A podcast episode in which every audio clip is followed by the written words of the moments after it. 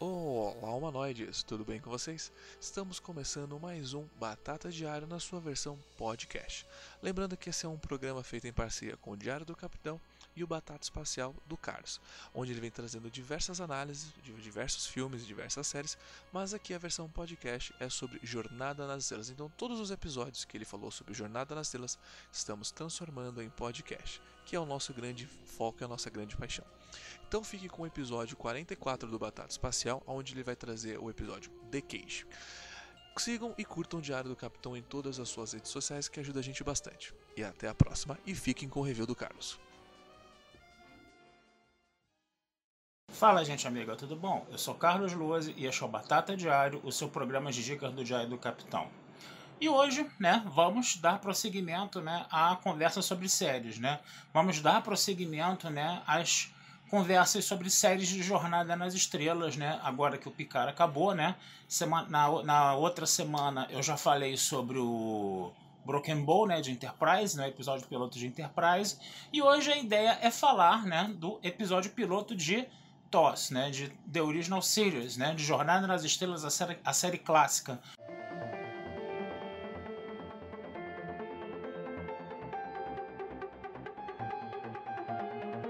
O famoso Decade, né? Que foi onde realmente tudo começou, né? Esse foi o episódio piloto de Jornada nas Estrelas, né?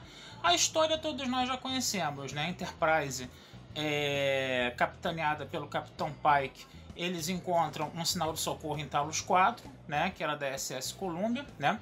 Eles chegam a Talos 4, eles encontram os cientistas lá que estavam em Talos 4, vamos dizer assim, já há 18 anos, né? E encontram também a Vina, que é uma moça que aparentemente tinha nascido depois da queda da nave, por isso que ela era muito novinha, né?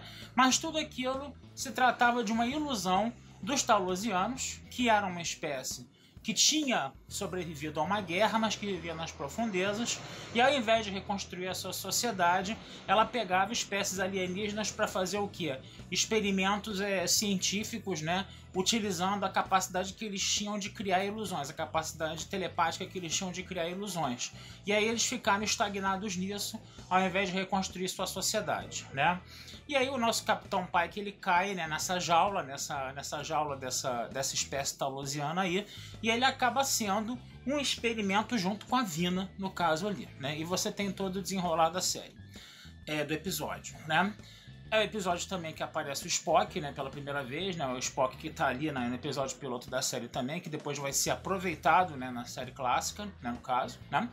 E o que acontece? Esse episódio ele chama a atenção para várias coisas. A primeira delas, né, a forma como o método científico é trabalhado. Todos nós sabemos que o método científico ele é composto de quê? De experimentação, né? Você cria experiências e a observação dessas experiências. Experimentação e observação para você criar modelos racionais para você poder interpretar a natureza à tua volta, né? Então, o que acontece? Os talusianos eles usam isso, né? Como um mecanismo para quê? Para é, observar e estudar as espécies alienígenas, né, ao invés de eles desenvolverem a, própria civilização, mas isso tem um preço. Essas espécies alienígenas elas acabam sendo usadas como cobaias, elas ficam privadas da liberdade delas, mesmo que os talosianos deem tudo de bom e melhor para essas espécies que são aprisionadas. Né? Então o que acontece? Você está vendo o método científico aí, num primeiro momento, sendo trabalhado como se fosse uma coisa maniqueísta, né? Aí você, pô, você, então você usa o método científico da experimentação e da observação como um artifício para você manter espécies é, escravizadas aí, né? Então essa coisa, num primeiro momento, parece muito maniqueísta. Mas o mais interessante depois o que acontece, o próprio Christopher Pike se lança também da mão da experimentação e observação para estudar os taulosianos e buscar uma forma de fugir daquela prisão que os taulosianos estão impondo a ele, né? Então, se a experimentação e observação está sendo usada para escravizar, a experimentação e observação também está sendo usada como um mecanismo, um artifício para quê? Para se buscar a liberdade, né? E aí é aquele negócio não é experimentação e observação se que é boa ou má, que é boa ou ruim, no caso, né? É o tal negócio. Não é a coisa que é boa ou ruim. O negócio é o uso que você faz dela, né? O uso que você faz dessa experimentação e observação. Mais ou menos o que a gente fala um pouco da internet hoje, né? Muita gente diz que a internet só tem porcaria, coisa que não presta, coisa e tal, né? Mas a gente tem que lembrar que a internet é uma mera ferramenta e o que se importa aí é o uso que se faz dela. Você pode usar a internet de uma forma positiva também. Eu estou fazendo esse vídeo aqui e fazendo uma discussão, apresentando uma discussão, apresentando uma reflexão a vocês. Não estou fazendo coisas erradas, né, como as pessoas falam por aí. Então, quer dizer, a experimentação e observação no episódio The Cage, ele também tem, essa, tem, tam, também tem esse viés. O que importa é, a é o uso que você faz dessa experimentação e observação. Ela não é boa nem ruim. Né? Os taurosianos estavam usando de uma forma negativa e o pai que usou de uma forma positiva, né, no caso. É, a segunda coisa que a gente pode falar também nesse episódio é uma coisa muito interessante, uma discussão que tem estado muito em voga ultimamente de como Jornada nas Estrelas, né? Vou me repetir aqui, né? Como Jornada nas Estrelas saiu de uma visão mais utópica de mundo para uma visão mais distópica de mundo, né? A gente via é, um diálogo entre a utopia e a distopia logo no episódio piloto de Jornada nas Estrelas. Por que isso? Porque os Talosianos eles seriam uma representação de uma visão mais distópica. Por quê?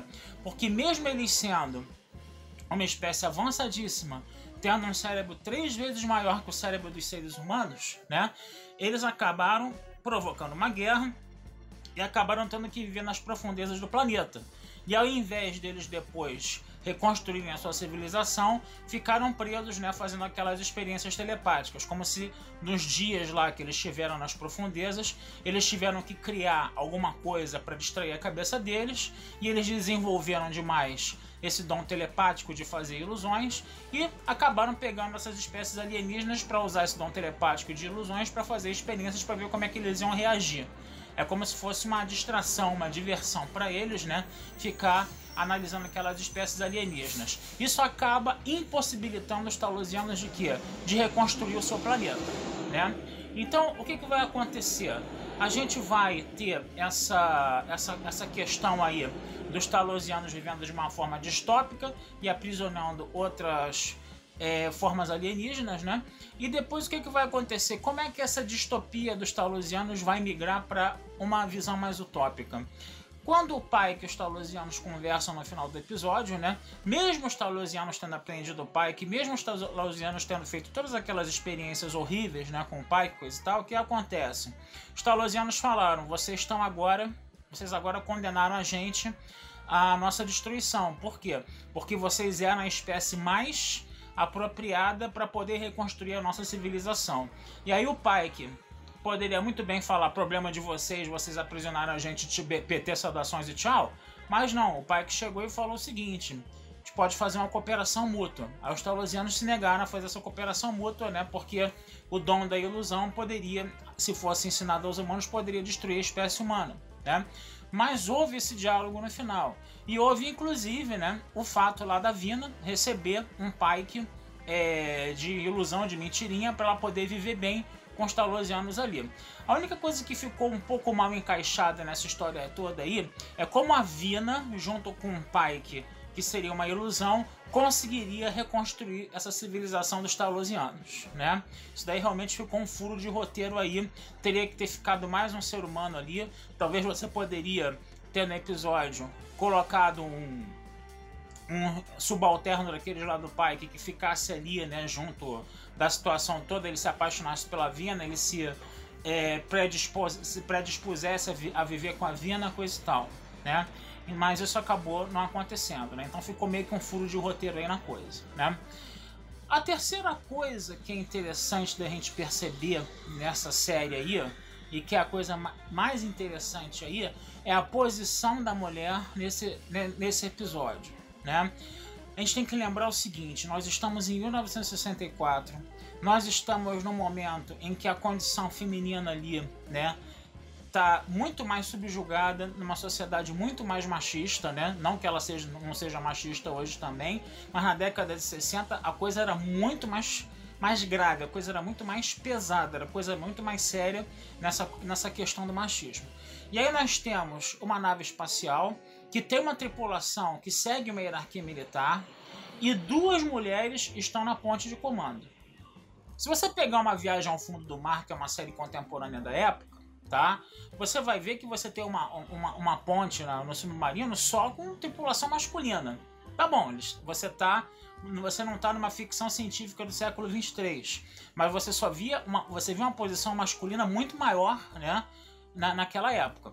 E um detalhe, a Major Barrett, né, ela faz a número 1. Um, ela faz a mulher que vai, ela, ela faz, entendeu? A pessoa que substitui o capitão na ausência dele.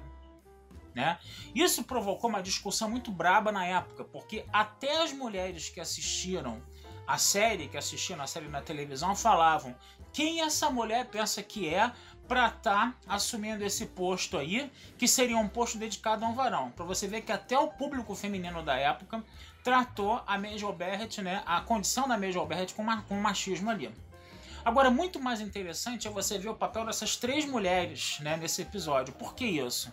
Porque quando o Pike, né, ele dá uma trombada sem querer na ordenança e ele fala que não está acostumado a ter mulheres na ponte, o que, que acontece? A Major Bert olha para ele assim com um olhar completamente perplexo. Ela não diz nada, ela só olha para ele. Aí ele pede desculpas, né? E ele fala: Desculpa, mas eu sei que você tá aí, mas com você é diferente, como se ela fosse homem. Aí ela olha de novo. Entendeu? O que, que é isso, né? Então, essa forma mais sutil, né, de você questionar o machismo é o que a gente vê em Jornada nas Estrelas. Não é você chegar e falar, ah, sou machista, sou machista, misógino, coisa e tal, como a gente via, por exemplo, agora na série do Picard aconteceu isso, né?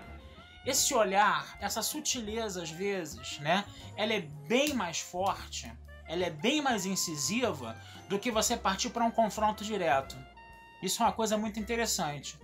Quer ver um outro exemplo? A ordenança. A ordenança é a mulher mais submissa ali das três que a gente vê no episódio, né? Porque a ordenança ela tá num papel ali muito baixo mesmo, uma patente militar muito baixa, né? E no final do episódio ela dá uma trombada de novo no Pike, né? E o Pike, ordenança já vai dar uma bronca nela. E a ordenança falava, eu no início do episódio, quando o Pike deu uma, uma, uma trombada nela, a ordenança falava: o senhor mesmo é que está me pedindo para entregar relatórios para o senhor periodicamente. Por isso que eu tenho que estar tá aqui na ponte periodicamente. Entendeu? Aí quando chega no final do episódio, tem a trombada de novo. Aí o Pike já vai dar um esporro nela. Ordenança. Aí ela chega, cara, com a maior cara, assim, cínica e sarcástica. Aqui o relatório. Só, só faltou falar. Ela não falou nada, mas ela só faltou fazer assim. Aqui o relatório, ó. Aqui, ó. Ah, tá. E aí pegou. Então essa posição sarcástica dela, que é uma outra sutileza que a gente vê também aí, ela é mais. É, como é que a gente fala? Ela, ela, atinge mais do que se a ordenança se sublevasse contra ele. Né? Perdão. E aí no final do episódio ainda foi mais interessante ainda, porque a ordenança ainda pergunta, né, pro capitão quem teria sido a Eva que ele teria escolhido, se a ordenança ou a número 1, um, né? Isso ela, isso ela fez na frente da na ponte, perdão, na frente de todos os homens da ponte, na frente de todos os superiores, ela ainda faz essa piada sarcástica. Né?